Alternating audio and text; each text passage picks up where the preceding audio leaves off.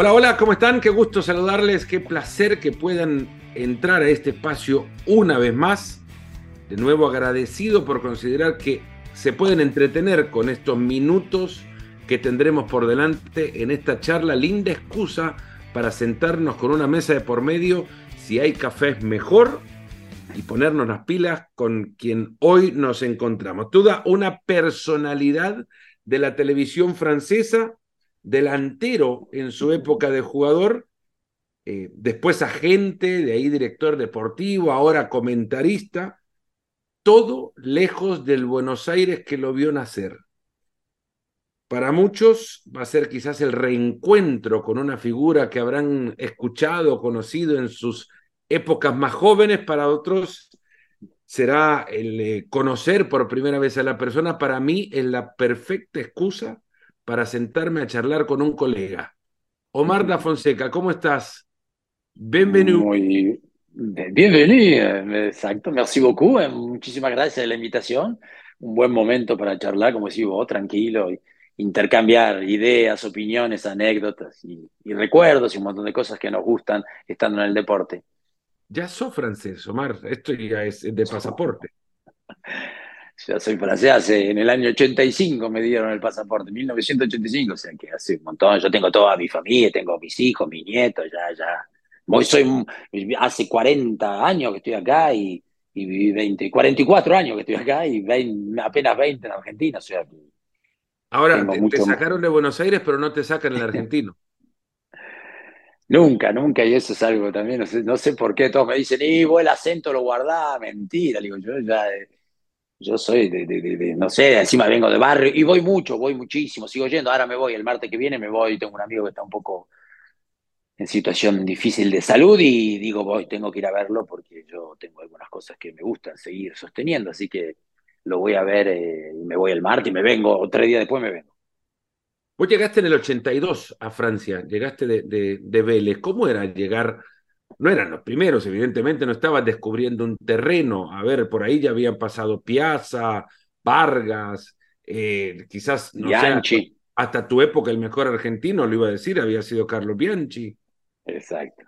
Sí, sí, había también Yazal, de, de Santa María, bueno, sí, después también en mi época había muchísimo. Cuando yo llegué, bueno, y mismo después, en los primeros años, prácticamente había un argentino Juan Simón, Victorio Rama, el Potro Domínguez, Burruchaga vino después, pero en eh, Trocero, en casi todos los equipos franceses eh, de Leonis, eh, había, había un, un, argentino.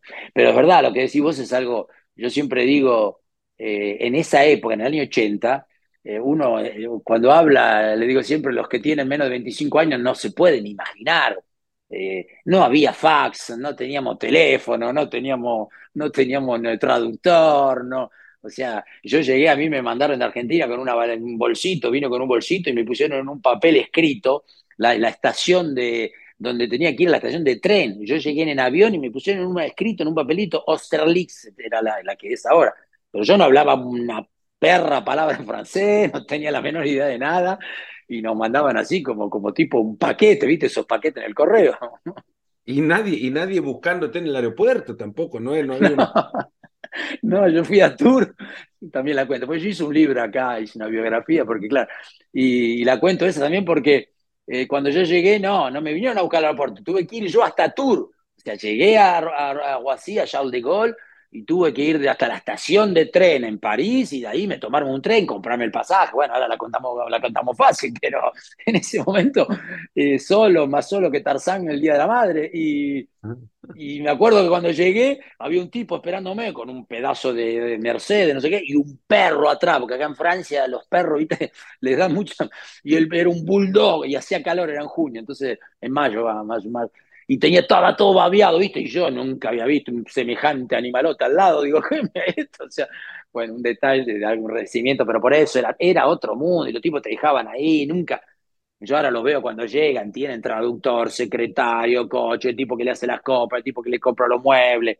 Hay un, como se dicen, los contornos o los entornos del jugador y de los equipos, ya es pletórico el asunto. Ahora, venís de Vélez arrastrando ya una trayectoria, una trayectoria importante. Es lógico decir que fue Bianchi quien te lleva por la unión que existe entre, entre el club y, bueno, era el puerto, eh, el puente, Carlos Bianchi fue 70s y 80 fue el, el puente que unía el fútbol francés con Argentina. Sí, exactamente, así fue. Yo estaba en Vélez y yo um, jugaba con Osvaldo Piazza. Osvaldo Piazza se vino seis meses antes, entonces yo ya hablaba con él y después Carlos vino, y en definitiva Carlos Bianchi, que todavía sigo siendo muy amigo, me veo, él vive seis meses y seis meses, estuve la semana pasada con él, vengo, lo veo siempre, ahora voy a verlo también la semana que viene, y, y él, yo siempre digo, vos me echaste, porque él vino a jugar a mi puesto, o sea que a mí me rajaron, me, me dije, no, te tenés que ir, bueno, encima me vendieron, bueno, también eso es otra parte del fútbol, un poco medio que no. Que, viene, viene a Vélez a jugar a tu puesto. Claro, vuelve, vuelve a Vélez. Él salió de Vélez, pero después se vuelve en el año 82, 81, eh, creo, no me consigue, a fines del 81 se vuelve. Eh, ya, él, él tiene 10 años más que yo, entonces ya tenía, yo tendría 20 y él tendría 30. Vuelve a Vélez y, yo jugaba en ese puente. No, pero aparte él me dijo, andate, no sé qué. A mí me querían vender, los dirigentes me querían vender a Colombia y él fue el que me dijo, lo llamó a mi viejo y todo, me acuerdo, me dijo, no, no, no, no, no vaya a Colón, no, no, y bueno, me daban en ese, me acuerdo, bastante dinero, pero bueno, mi, viejo me dijo, no, escucha el pelado este, que este pelado sabe, anda, no, donde te dice el pelado. Y, hice lo que el pelado, y siempre le digo, siempre, se acuerda su mujer, Margarita, me dice, porque eh, el día que vino la conoció Margarita, tenía unas botas hasta arriba de todo, ¿viste? Venían de la, con la moda francesa ellos, ¿viste? Eran franchute, franchute, y nosotros, yo, yo nací que prácticamente y viví siempre también en Olavarría, porque toda mi familia es de Olavarría, a unos 500 kilómetros al oeste de Buenos Aires, en plena pampa, lleno de, lleno de ovejas, de vacas, de, de chanchos, y todo, o la barría, mucho básquet. Exacto, es, verdad, había, sí, sí, el Racing de la Barría y, y el Olimpio y Ferro, el Ferro, hay dos otros equipos eh, del básquet en esa época, sí. Ahora me parece que ya está más, más bajo el asunto.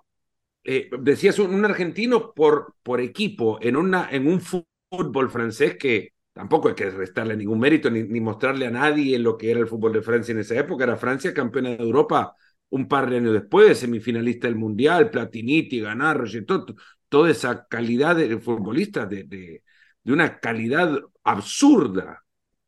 Y, y, vos sabés que en esa época se decía que, que los franceses jugaban, eran los brasileros de la Europa un poco, porque vos venís de decir eh, eh, los jugadores, y en todos los equipos franceses, aparte de haber uno, uno o dos argentinos, había sobre todo números 10. Pero el mm. número 10 a la, en Bordeaux estaba Gires, en Saint-Étienne estaba Taplatini, eh, había un, un, yugoslavo en París Saint-Germain, Susic, en Nancy había Zenier, había un, uruguayo bárbaro, un Pierre se llamaba, un jugadorazo enorme. En todo, el número 10 era un reflejo muy importante de, de ese fútbol francés muy, muy técnico, muy, pero que siempre fue, la Francia siempre estuvo atrás el, del punto de vista de pasión y, industria mismo del fútbol, podemos considerarlo que después de los alemanes, los italianos, los españoles, los ingleses, por supuesto, están los franceses. Los franceses siempre estuvieron un poco entre, entre esa quinta posición y en esa época todavía más, porque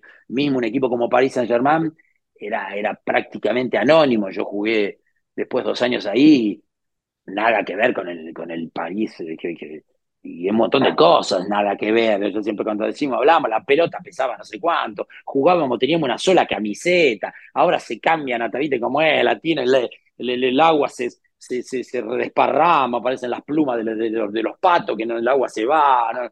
Nosotros jugamos con los zapatos que pesaban 3 kilos, las canchas, ¿te acuerdas mismo? Yo a veces miro los videos de Maradona, yo lo iba a ver y cómo, cómo eran, la pelota eh, saltaba como loco, o sea, había un montón de condiciones completamente eh, bien lejanas a lo que uno puede imaginar ahora de cómo, cómo es ahora el fútbol. Escucho ahora tu, tu, te escucho hablar y, se me abren 27 avenidas de conversación, ¿no? Porque eh, esto es así, la, la, el fútbol muchas veces también nos peleamos, discutimos, no nos peleamos, discutimos sobre quién es el mejor de toda la historia y muchas veces, muy pocas veces nos detenemos a pensar lo marcadas que están las épocas del fútbol a partir de, de, los recursos con los que el fútbol contaba en cada época. A ver, no podemos decir que todo es a partir de la tecnología, aunque las canchas mejoran por la irrupción de la tecnología eh, en, el, en, el, tratado de las mismas. La pelota es la tecnología, eh, la televisión aporta recursos para que los equipos tengan más herramientas, en fin, pero hay épocas marcadas en el juego que a mí por lo menos me impide decir que hay uno mejor de todos, hay uno por época y que claramente domina la época. Por supuesto, y aparte también en todos los aspectos físicos. Yo me acuerdo, había moda, por ejemplo, yo cuando llegué acá había, teníamos que comer mucha palta, había que comer palta, no sé por qué, viste, y nos metían palta. El aguacate. El agua, bueno, el aguacate. y, y después en, la, en Argentina decían que la sal, la sal era importante. Yo me acuerdo, nos daban la mitad de los tomates y le metían, metro, teníamos que cubrir toda la superficie del tomate, la mitad de tomate con sal.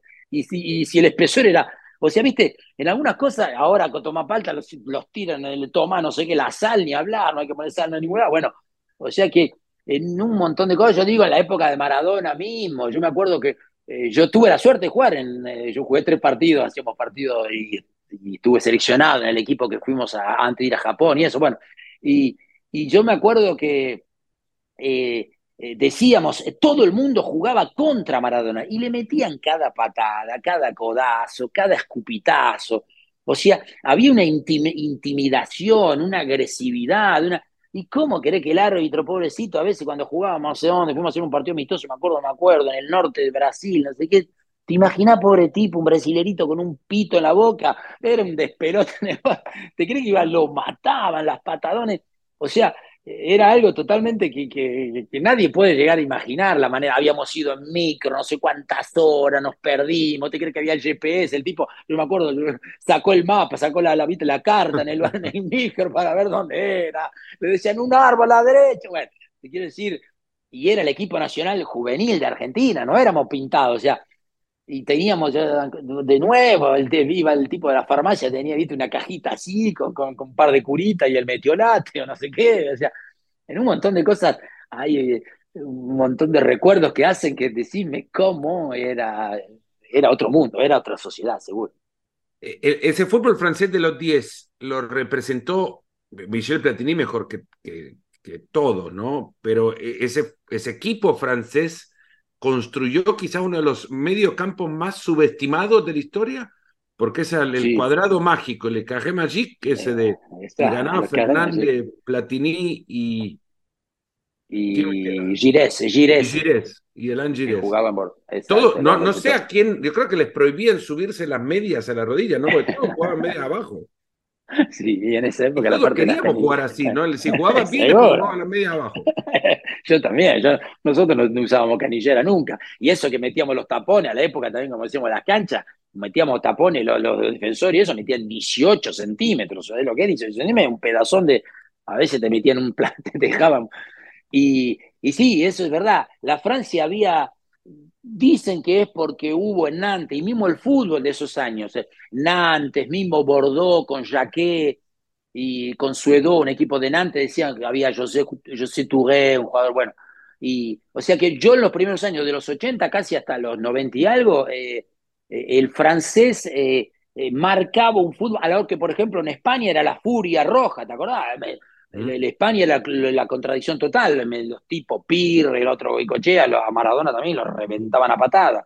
O sea que era otro tipo, mientras que después la, la historia cambió porque en Francia se modificó muchísimo el hecho de que hoy el aspecto atlético eh, es primordial y a mí me, me, me, me, molesta bastante porque me parece que hablábamos de la industria hoy por hoy, las estadísticas, la ciencia creo que se está emparando del juego y de, y del fútbol, que nosotros los medios viejos estamos un poco melancólicos, ¿no? Siempre corrió detrás del rugby el, fútbol en Francia, eso es para muchos difícil de entender. No, acá hay una región muy específica, el sudoeste, el sudoeste donde está Toulouse, Dax, Tarbes, Lourdes, esa región es muy rugby y sigue siendo, sigue siendo, pero el resto de la Francia, no, el resto de la Francia siempre es más fútbol y, y, o sea, después también la parte, eh, digamos, recaudación, recetas y, auditores siempre es más importante en el fútbol. No, el fútbol que sigue siendo el, deporte más importante, donde más licenciados y todo mismo aquí en Francia. Mediados de los 80 pasás al Paris Saint-Germain, que en esa época tenía 15 añitos de vida. Eh, ¿Cómo se le explica a ese de 25 o 30 años que está escuchando esto, o quizás que tiene más años y, no y cree que el Paris Saint-Germain es gigante, es un club grande, ¿cómo le explicas lo que era ese equipo en 1985, el club en sí? Y porque hay que también situar que en Francia la parte deportiva, acá todavía ser deportista sigue siendo algo que a veces, eh, porque los franceses se quedan con algo sofisticado, la educación, la cultura, la vean, ellos ponen la cultura siempre, el cine, el teatro, los artistas, todo muy alejado de los deportes. Ahora mismo yo siempre me, me, peleo con un montón de gente porque en la escuela, en un montón de cosas, el deporte está considerado como una especie de, de segunda zona o de algo que se hace secundario, mientras, por ejemplo, en Alemania, en Inglaterra, bueno, a lo mejor nosotros en Argentina, en España sobre todo, lo hacen con una, y por eso también tienen resultado de un montón de deportes y sacan un montón de deportistas. O sea que, y antes era todavía, digamos, más pronunciado este aspecto. Y encima, en París, siempre acá se, se valorizó, se pone adelante, recién decía yo, la parte cultural acá, que los museos, las galerías, los restaurantes, eh, no, sé, los, los, monumentos siempre los... Entonces la gente viene a París y dice, ah, no, París no hay, que, no hay que mezclarla con nada. Y en esa época era así, en esa época. Yo cuando eh, vine acá, yo dije, yo quiero jugar en París, pero por claro, porque yo venía de la barría y no sé, que la Torre Eiffel, el Arco de Triunfo, yo me imaginaba que no sé. O sea, yo quería jugar en París, a mí no me importaba nada, dónde me, eh, porque teníamos una especie de, no sé, de, cosa que no es explicable tampoco. Pero y en esa época eh, ciudades más, eh, digamos, Mónaco, Mónaco era un equipo también ya mucho más estructurado, habían jugado la Copa Europa, Bordeaux, Bordeaux habían, habían salido campeón y habían estado en Copa de Europa también muchísimos años, Lyon que empezaba, pero París en esa época era, era sí, es la capital de Francia, pero en ningún momento había sido algo muy influente para, para la repercusión del fútbol nacional, digamos, en Francia. La, idea de la construcción del Paris Saint-Germain es para darle un, equipo de fútbol a la, capital francesa. Nada más. nada más, claro. ¿Y cuál era la estructura del club entonces? ¿En qué lugar ocupaba el Paris Saint-Germain en, en, Francia? ¿Era un equipo más? No, el, el, primer año que salieron campeón fue en el, el primer año que estuve. Salimos campeones porque eh, vino un presidente que, que era un tipo, un tunesiano, un señor Francisco, Francis Boily, y, y él tenía un poco, venía, viste, de, la parte Marruecos, Tunecía, Algeria, que ellos tienen una especie pasional un poco más desbordante que la francesa, y entonces eh, había comprado jugador, había tratado de estructurar un poco la cosa. Yo me acuerdo que nosotros cuando yo vine acá, nos llevábamos la ropa para entrenar, ¿entendés? Te la lavabas en tu casa, no lo yo nos lavábamos la ropa, íbamos con el saquito, tú, y ahí cuando yo fui a París, ¿no? En París la, tenías un secador, o sea, la dejábamos y al otro día la, la utilizábamos sin lavarla, pero bueno, por lo menos se secaba. Pero, o sea que él había estructurado un poco, nos había hecho una especie de vestuario en prefabricada para que hagamos algunos ejercicios. Tenía algunas de ya ideas eh, innovantes y empezó a, a, tener una repercusión. Y después también, después hubo una posibilidad que acá hubo el Matra, cuando en una época vino la Gardera, que, es una familia muy, muy rica, y, quiso hacerle la concurrencia, la competencia a París Saint-Germain, y se habían instalado otros, bueno, había venido Francescoli, Libansky, Max Bossis, eh, Almetá, bueno, un montón de jugadores, y no duró, no duró también porque no había justamente la, la, la influencia o, la afluencia de, público. Tenía una camiseta con, una, con un, letras que les cubrían casi de, hombros a las rodillas, casi el, sponsor. Me acuerdo de esa camiseta. Pero ves, cuando, cuando muchos le exigen al Paris Saint Germain hoy ganar, ganar, ganar y ganar, es como que si siempre ganó. Y el Paris Saint Germain ganó mucho más a partir de la llegada del, de la inversión catarí. Ah, seguro. Hasta, hasta el año 2012, 11, vinieron en el 2011. Eh, eh, sí, París era, pero, pero no. León, hasta antes de, de, ese León había ganado, no sé, siete veces seguida. y antes había sido Bordeaux y Mónaco, o sea que París había ganado, creo, una vez, una vez sola, una mm. o, dos, después no, no sé, en el 80 y algo creo que salió otra vez, pero si no, y nunca mismo llegaba a los puestos de la Champions. No, eso es lo que demostró que, que, que supuestamente, eh, a veces es lo que uno se olvida, hoy por hoy, el Paris Saint-Germain, eh, eh, no simplemente deportivamente, y pasaron un montón de jugadores que nadie podía imaginar, que Becán, que Ibrahimovic, que Cavani, que, que Messi, que Neymar, que, que todo eso, no, hubo un montón de tipos que pasaron en, en, estos 10 años, y nadie lo podía o sea, yo a veces también me sigo peleando acá porque yo digo, escucha, cuando vino Messi y todo, yo digo, pero tenemos que estar todos en la calle, viene Messi, aparece en Alemania y, y no, sé, bueno, eh, porque a veces ellos todavía siguen estando un poco distantes, no quieren decir que tienen esa... Acá son un poco más económicos en, su, en sus sensaciones de, de sentimiento, ¿no? El francés, yo siempre digo, ustedes son, son tacaños, ¿no? No quieren, ¿entendés? No gritan como nosotros, no, no ellos, sí, ah, bueno. Este, bueno, siempre en la no te ahorraste nada cuando llegó Messi, fuiste el, el, único, el, bueno, no sé si el único y alguien se prendió más, que arrancaste hasta con cánticos en la sala de prensa en la presentación. Y claro, porque ese día me, me tocó un poco, bueno, primero me tocó la parte de canchero, yo, yo toda mi vida fui a una cancha en Argentina, o sea que eh, me, salió el, el, hincha del estómago, de las entrañas, pero al mismo tiempo me hice criticar también muchísimo porque habían considerado que el hecho de la presentación era una conferencia. Pero yo digo, escuchame, estamos recibiendo, estamos haciéndole la bienvenida a un señor que va a venir a jugar en el fútbol francés, a París, Saint-Germain, eh, eh, y que ese señor se llama Lionel Messi, no es el vecino de enfrente de tu casa. Entonces, en un momento dado tengamos un poco de, no sé, se termina la presentación, por lo menos aplaudí, yo como sé aplaudí, ¿entendés?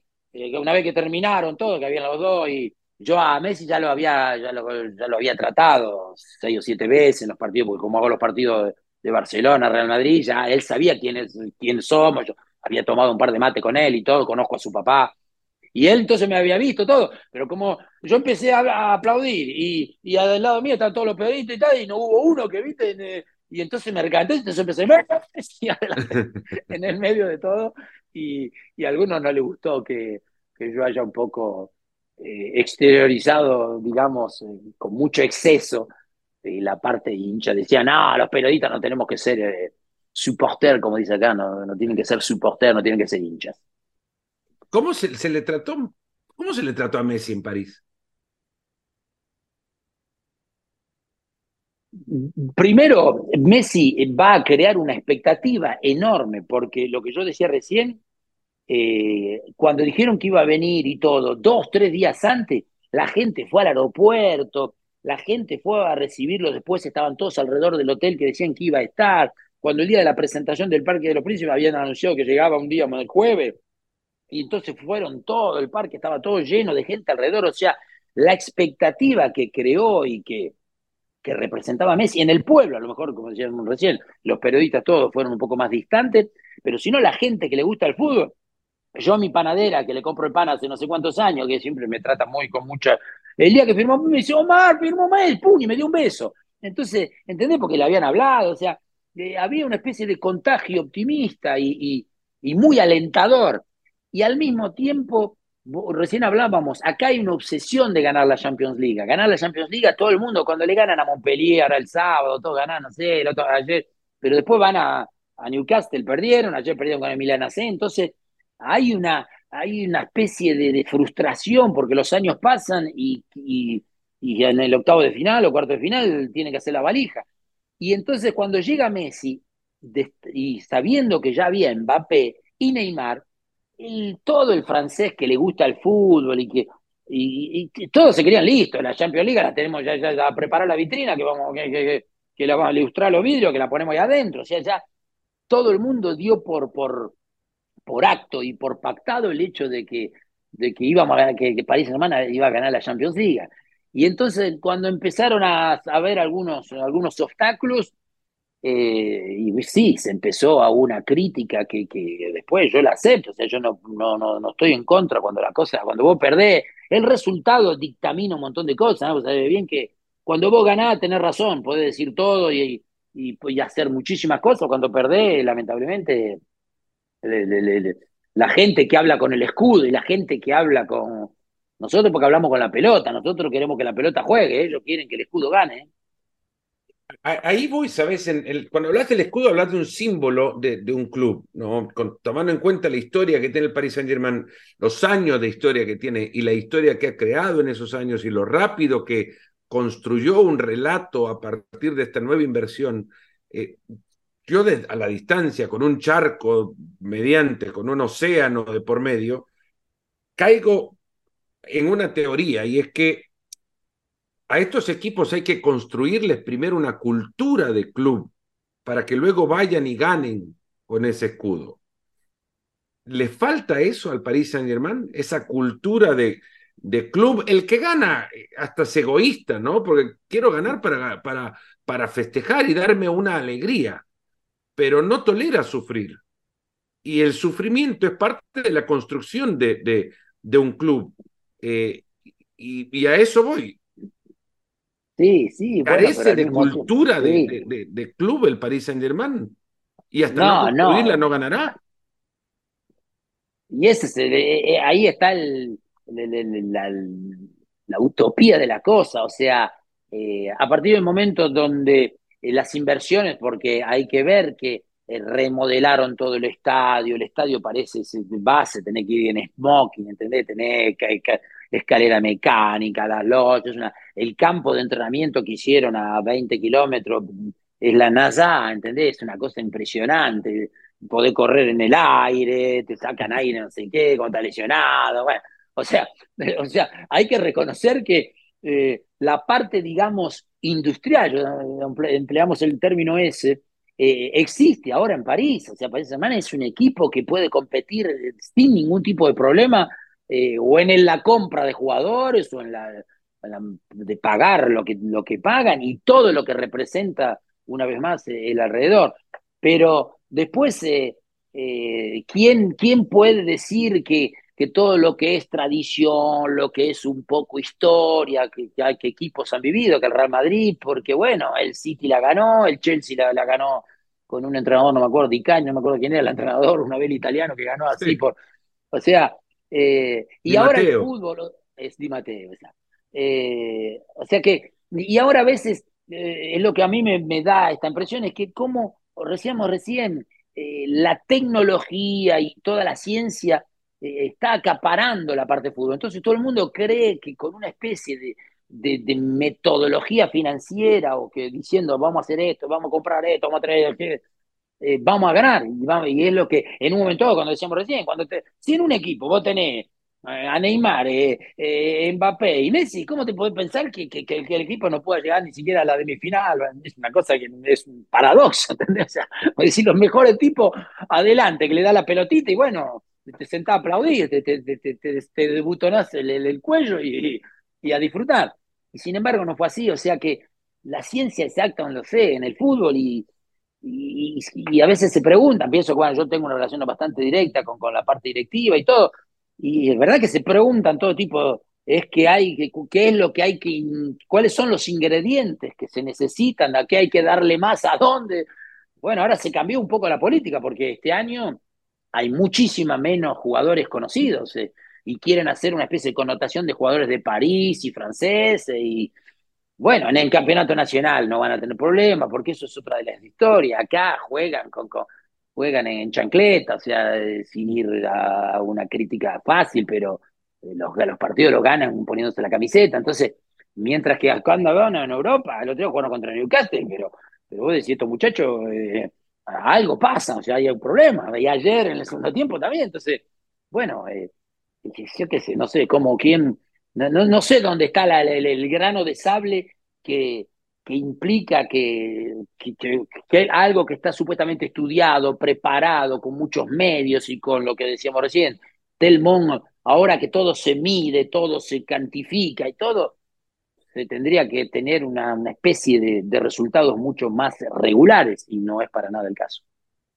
El, el, eh, ingrediente que hace falta, obviamente, si lo decís ahora, eh, guardátelo y mejor andar a tocarle la puerta a Nacer al Kelaifi y decirle, pagame millones que acá te doy el ingrediente, ¿no? Eso esa es la cada tanto, cada tanto le digo, sí, al otro día lo encontré en el ascensor todo, le digo, tenés que traer a uno, al otro, porque bueno, me entiendo muy bien con todo. Y, y él, ¿verdad? A veces él dice, ya no sabemos, porque en un momento dado eh, es verdad, traían los mejores jugadores franceses, traían los mejores jugadores internacionales, cuando trajeron a Ibramov, y después trajeron a Cavani en el mismo momento. ¿Van a poder aguantar Mbappé? Y sí, yo que si no, no, por eso.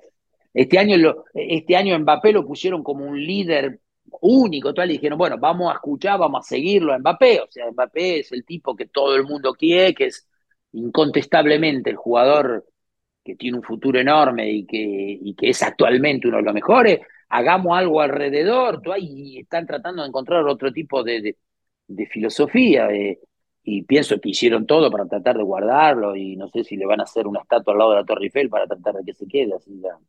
Bueno, queda un año de contrato, ¿no? Y de nuevo vamos a todo el, la cantaleta que ya la conocemos, de dónde se quiere ir y a dónde irá, a vos te, te han de romper los oídos con todo eso.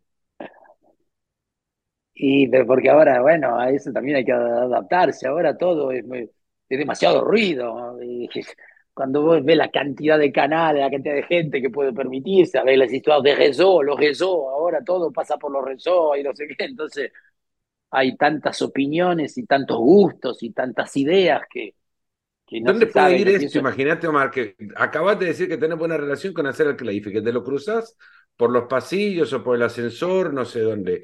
Eh, decís. Estamos en el mismo. Mbappé, va, al, Real Madrid el próximo año. el titular es eh, entorno cercano al presidente del Paris Saint Germain. Garantiza que Mbappé se va del.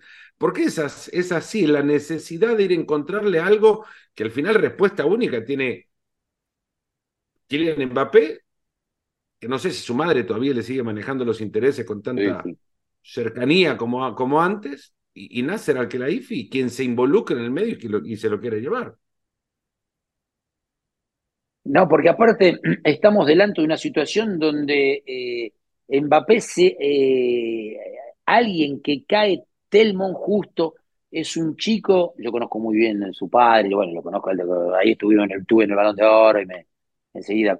Eh, es un tipo que, ¿cómo se dice? Llena todos los criterios de, de una especie de, de muy buen profesional, de excelente jugador de fútbol, de una persona, ¿entendés? Habla muy bien, no hace nada para que brille, ni, ni, ni, se zafa, eh, representa París porque nació acá, eh, tiene todos sus amigos, tuvo, este, empezó en un club muy chiquito, después volvió, se fue, ¿entendés? O sea, como yo digo, se llena todos los criterios que el tipo... El perfecto.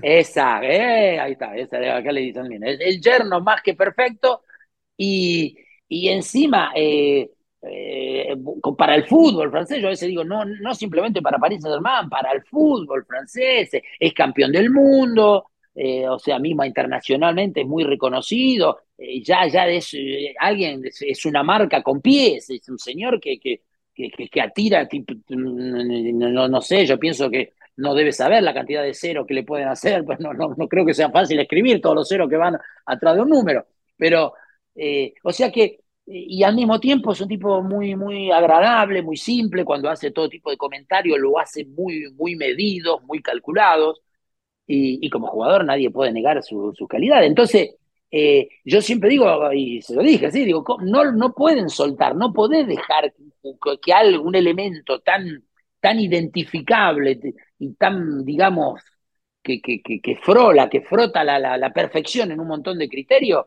se vaya a otro lado. Pero bueno, yo no soy nadie y, yo no quiero que se vaya. Siempre dije, yo adelante hace dos años digo, si se vaya, hay que hacer una petición, digo, vamos a hacer una manifestación en una en la canal de televisión. Yo dije, vamos a ¿cómo, ¿cómo, vas a dejar ir a un tipo?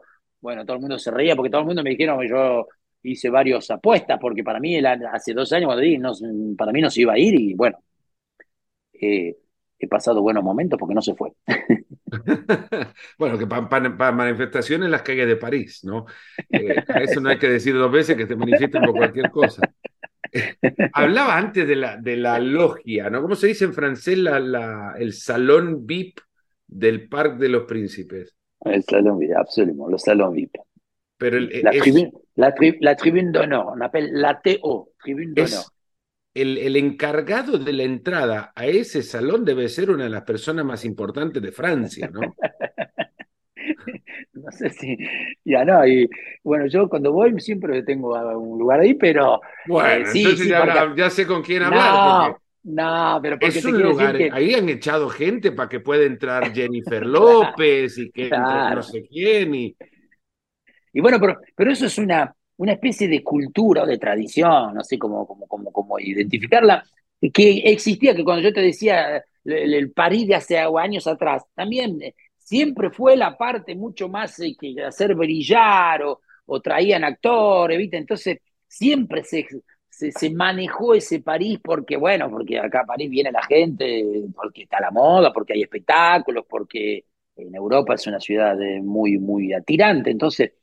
Y, y, es, y es eh, verdad que vos vas a ver un partido de, de París Saint-Germain y te encontrás con el expresidente, con, con cantantes internacionales, con actores, con productores, con un montón de gente que no siempre, por ejemplo, yo a veces voy en España y todo, ¿viste? La, la gente está más relacionada directo con el fútbol, con el, es mucho más... Eh, no, eso es verdad, no sé por qué. Hay, Hay una cosa que han hecho bien y es, y es que vas a Nueva York y ves la, las camisetas de I Love New York por todos lados, ¿no? La I con el corazón rojo y la NY.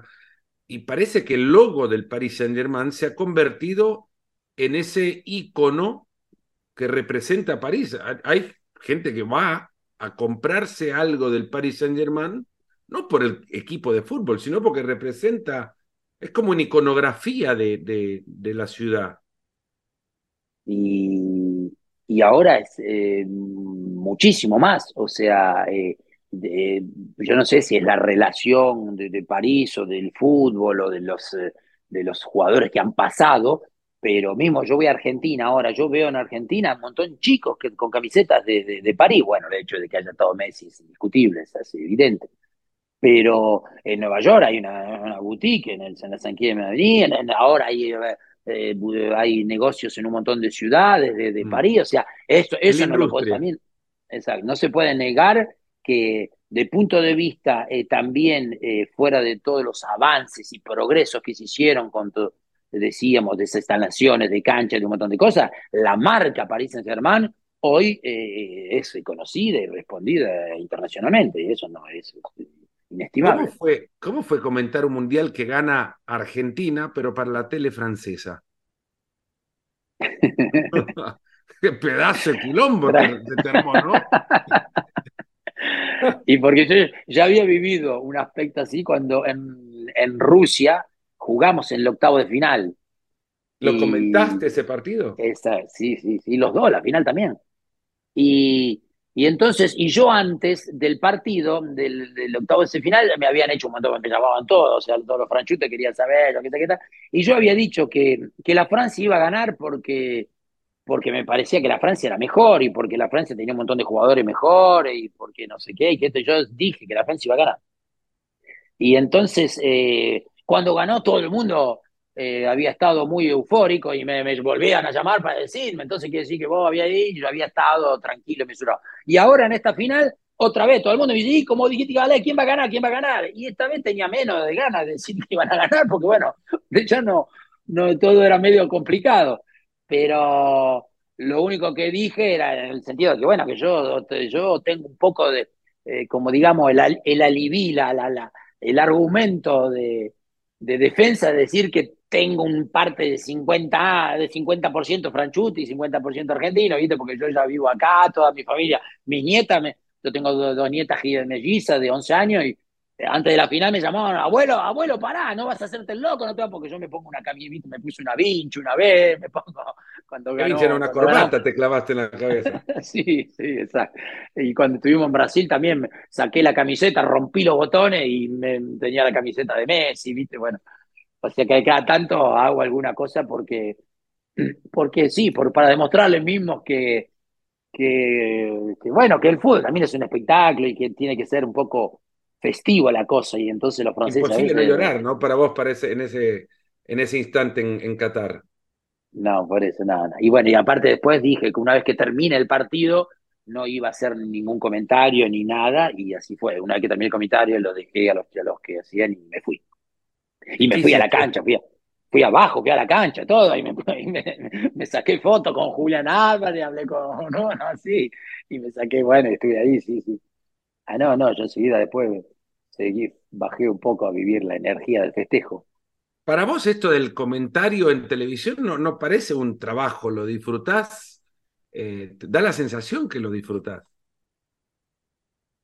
Mirá que entiendo la mitad de lo que decís, o sea, yo, yo creo que lo disfrutás. Sí, pero eh, y porque a mí me parece que lo que hacemos eh, es un privilegio, o sea, y, y, yo todavía me pongo en una situación eh, que, que, es un poco incomprensible tampoco, porque yo soy viejo, soy extranjero, yo no tengo una carrera de futbolista muy, yo no, cuando vine acá fui un jugador, vale, medio un poquitito, más, más bajo que alto, ¿viste? Me fue bien el primer año en Mónaco, en París empecé bien, después me, o sea, me fui a Toulouse también el primer año, la medio bueno, hice un par de goles, después me echaron a la mierda, o sea, no puedo, yo tengo bastante, recién hablábamos de los criterios llenos, yo tengo mm, la botella más vale vacía. Y, y, entonces hay ese paradoxo total de que yo, digamos, no tengo muchos, muchos eh, ventajas de mi lado. Y, bueno, y, y, yo reconozco que yo hago los mejores partidos, bueno, tengo, estoy en una cadena donde me quieren muchísimo y donde me ponen siempre en primera línea en un montón de cosas. Y, ir a hacer partido de la Champions League, ir a hacer la Copa del Mundo, mañana voy a Barcelona, eh, voy a no sé dónde, todo, o sea, eh, vivir como yo digo, escúchame, tengo 60, voy a cumplir 60, soy un viejo de allá, me, tengo, me, me duele a veces todo y, y, voy a comentar y lo que yo digo, digo, yo no, yo no tengo ninguna estrategia, chao, mi, mi futuro está atrás mío, ¿entendés? Yo no, eh, ya, ya está, ya es, chao, lo que, yo no necesito mucha cosa, un par de, de, salchicha y un buen café, como decía, un buen vaso de, una buena cerveza y yo soy un tipo que vengo de, entonces no me, no tengo ninguna estrategia, no quiero ser nada de lo que, ¿entendés? Yo tengo muchos colegas, el tipo quiere ser director de la cadena, quiere ser entrenador, quiere ir a un club, los tipos están en una, en una ambición yo siempre me mantuve con una cosa, entonces yo a veces le digo, le digo, loco, estamos acá, mirá dónde estamos, vamos a ver el partido, estamos, no, nos podemos ni lesionar, que gane uno, que pierda, no tenemos nada. bueno, si no tienes nada para tu carrera, para mirar hacia adelante, ahora le han inyectado igual un, una propulsión a chorro, como es el videojuego, porque sos el analista del EAFC en francés. ¿Qué ha significado para vos el juego? Yo te puedo decir lo que significó para mi carrera, ser la voz del juego en español. Eh, y es como, como, como para, yo siempre lo digo así, con el, con el respeto que le debo a los deportistas que se cuidan, pero es como que si me pararas en una eh, lista de partida entre periodistas y, a mí me inyectan con doping. ¿No? Eh, soy Ben Johnson, ¿me entendés? Lento pero dopado, uh, le pasas a todos. Y es ese es el efecto del, del videojuego en el reconocimiento de la gente, ¿no? ¿A vos qué te ha generado? Y vos sabés que es así extraño, porque mm, cuando a mí me contactaron la primera vez, es, un poco lo que vengo a decirte. Yo estuve sorprendido porque yo no juego al juego, no es de mi generación. Eh, mi hijo, no, no, no, yo tengo un hijo y una hija, mi hijo no jugó casi nunca, muy poco. Juega al fútbol normal, digamos, pero y, o sea que no, no lo tenía muy. Y después le, saqué, era un canadiano, un director de Canadá que me llamaba, hablaba un poco español con un acento. Y el tipo, yo le digo, pero de entrada, no, sé, aparte le digo, yo no, no, no, hablo mal, repetir las cosas. Bueno, yo de entrada metí un par de, y pero bueno, mis amigos, mi hija, mis nietos, bueno, bueno está, loco, ¿cómo hacerlo, hacerlo, hacerlo? O sea que primero estuvo un poco en reacción, eh, marcha atrás, y, y después eh, eh, reconozco que es una cosa que supuestamente va a quedar en el futuro y a veces me, digo miércoles, mismo dentro de poco cuando yo me vaya, alguno va a escuchar al Salamete 80 veces diciendo la misma cosa. Entonces me interpela la buena historia. Por lo otro, eh, eh, no, sé si me, si, me aportó, no, no, lo tengo muy medido. Porque... Los chicos te reconocen, eh, algunos te reconocerán mucho más por el videojuego que por el que salga en la tele. Sí, sí, pues, es verdad. a lo mejor los más, los más jóvenes puede ser que haya una repercusión un poco más importante. Sí, eso puede llegar a ser. Pero, pero bueno, como acá en la tele, eh, y, yo tuve una suerte, digamos, de vivir, yo siempre digo, eh, bueno, fuera de la cadena que me dio muchísimas posibilidades, yo viví un poco esa competencia Real Madrid, Barcelona, Messi, Ronaldo. Yo todos los fines de semana hago Barcelona, hago una, tengo una emisión los lunes y lo vendo, todo, durante no sé cuántos años, los 10 años, 12 años que tuvieron. Eh, eh, y después con Argentina también, el hecho de que Argentina en las Copas del Mundo, en las eliminatorias, eh, me han dado, y, como ahora entonces esta historia de Jesús, o sea, cada vez que yo a veces digo un agilado, que canto, que, viste, que me saco, yo me, no sé, a veces canté, canto la canción de Maradona en pleno, en pleno, con Rudy Gulita, una vez había Gulito de Vieri, no sé cuánto, y también le digo, vamos cantar, están todos tristes, no sé qué, yo ya me había preparado y le había dicho al cosa del sonor, ponela de Maradona, ¿viste? Y entonces yo ya había preparado un poco de las tribunas, era un, era un estudio con gente, y yo ya me había armado el circo. Y entonces en un momento cuando no sé de qué hablaba y estaban todos que le digo, pará, ¿qué Y pusimos la de Maradona y empezamos con el pañuelo, todo, el público se levantó y nosotros estábamos, viste, se cagaban. Entonces, y después las ponen en los rezos y eso, y eso me dio una cierto, un cierto capital de simpatía que yo lo reconozco, que lo, y nunca lo fui a buscar porque, eh, porque yo siempre fui así, ¿eh? los chicos que jugaron conmigo, yo tengo un montón de amigos acá y y me dice, vos siempre fuiste un latinoso, y, y, es verdad. Y eso es otra de las cosas también, porque cuando el, canadiano, el señor de cosas, me preguntó, me dice, sí, lo tiene que hacer, le digo, pero escúcheme, ¿por qué? A ver, y entonces me mandó un montón de sondajes que habían hecho. Habían hecho sondajes con tipos de influencers, los de influencers, no sé cómo les dicen. Y, habían, y también, y con otros sin, con otros de no sé qué, y me mandó como cinco o seis, y me dice, usted está delante de todo, no podemos, ¿viste? Un montón de, bueno, o sea que el tipo me dio un montón, me tocó el ego, ¿viste? Me, me, pasó un poco la pomada y entonces dije, bueno, la vida, que vamos a ir, bueno, y así es. Bueno, del 1 del uno al 10, a ver, arranco, la, voy, voy, del otro lado, porque yo, yo, la respuesta a eso la tengo. Eh, te dicen, bueno, que está buenísimo ser la voz del videojuego y demás, pero las sesiones de grabación son, son eh, es como caminar descalzo por un pedrero.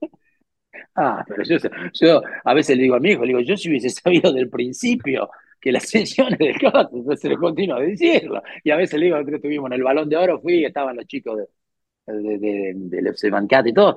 Y yo, eh, por, y mismo, ahora ya empiezo otra vez, empezamos otra vez, bueno, son menos, pero, pero ya, ya no estoy motivado. Y el primer año eh, muchas veces sufrí en invierno, ir ahí, meterme cinco, seis horas, repetir 80 veces la misma cosa, el mismo jugador, la misma, la pelota pasó por arriba, no, la tocó. Un día me hicieron hacer las transferencias, 20 millones, 25, 30, o sea, hasta 200, la misma frase. Digo, no, hermano, cortala, ¿viste? Y la pon... O sea, no. lo más barato. Yo reconozco que desde el punto de vista, digamos. A mí me pasó una vez que eh, tenías que hacer, digo, siempre el mismo número, ahora han sido menos, más, pero eran 47 versiones de tiro de esquina. Y solo te ponían tiro de esquina. Yo llegué a la versión 40 y ya leía y yo pensaba, a ver, esquina no se escribe con H. Pensaba, era ya desquiciado, ya ni siquiera podés leer bien las frases. Pero es divertido, es, es, es gratificante cuando por la calle te van viendo y, y, saben. Es más, hay gente, hay chicos que me ha pasado que no, no me ven en tele porque mi señal o la señal del canal de ESPN no llega al país de donde son estos chicos y, y, escuchan la voz y se detienen como diciendo, uh, esta voz la tengo, pero no, ven no tienen la cara. Menos mal no tienen la cara, se asustan. Pero te conocen por la voz y es... y vos, eh, vos tenés un mercado también mucho más grande, en el sentido, hay un montón de gente, hay mucho más gente. Nosotros en francés, bueno, acá el francés también lo utilizan eh, en los países africanos eh, de, de francófono.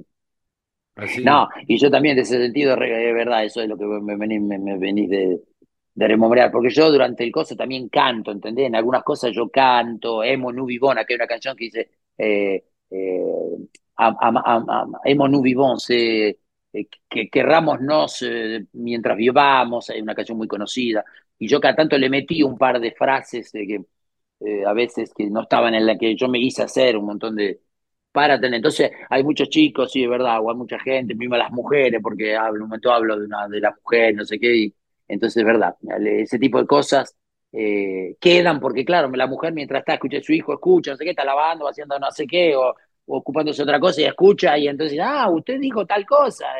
Hay una frase tuya que, viene del relato de la tele. Eh, antes de conocerte, incluso me había aparecido por ahí un, regate de, fue Robin o, Snyder con, con Casillas en un mundial. La vi, que, que, Brasil engancha y ah, es como que le hace, ¿cuál es la frase? Le hace el amor sin preliminar. Y porque le hace unos enganches dos veces, te robé contra Casilla. Y Casilla, no sé si lo podemos, que si lo vas a poner, eh, y Casilla, viste, va en cuatro patas, trata de, viste, porque le hace un enganche por lado y él está ya en el suelo y hace un poco. y no sé por qué me salió esa perra, esa perra frase, pero eh, reconozco que me, sí, me marcó, me, sí, sí, marcó muchísimo a, todo el mundo. Y solo a mi hija, a mi, hija, mi hija que nunca se, nunca me escucha, ella y el fútbol hacen 18, ese día me mandó un texto porque una amiga le dijo, eh, tu papá dijo tal cosa. Eh, y entonces mi hija me llama y me, me manda un texto, papá, ¿qué, qué, qué dijiste? Y ella enseguida, como, papá, la caña. Y entonces le tuve que, le tuve que explicar que le digo, a partir del momento, porque yo dije el amor, le digo, a partir del momento donde en una frase vos empezás y pones la palabra amor, todo lo demás es ese acompañamiento. El amor es la esencia de nuestra vida. O sea que vos podés decir que el amor en el coche, el amor con tu no sé quién, el amor lo demás, no. Por lo menos lo, importante es el amor. bueno, todavía tiene 36 años, pero todavía no, identifica bien lo que, lo que significa ese tipo de cosas. Omar, mejor que imaginado, te digo. Muchas gracias por el, por el tiempo. No sé si ustedes cuando terminen de escuchar esto terminen como yo, si entre lágrimas de la risa y un poco de dolor de, de cachetes, que hacer ejercicio de cachetes no viene mal, porque nos hemos divertido un montón, Omar. De verdad, muchas gracias por el tiempo. Un placer enorme. No, le agradezco, te agradezco muchísimo a vos y ojalá podamos seguir nuestra ruta bastante tiempo. Ya nos cruzaremos en, en otro palco de prensa con Omar da Fonseca de Bein Sports en Francia, comentarista de EA Sports FC también para la lengua francesa. Él nos ha acompañado hoy en Nos Ponemos las Pilas. Un fuerte abrazo, cuídense mucho.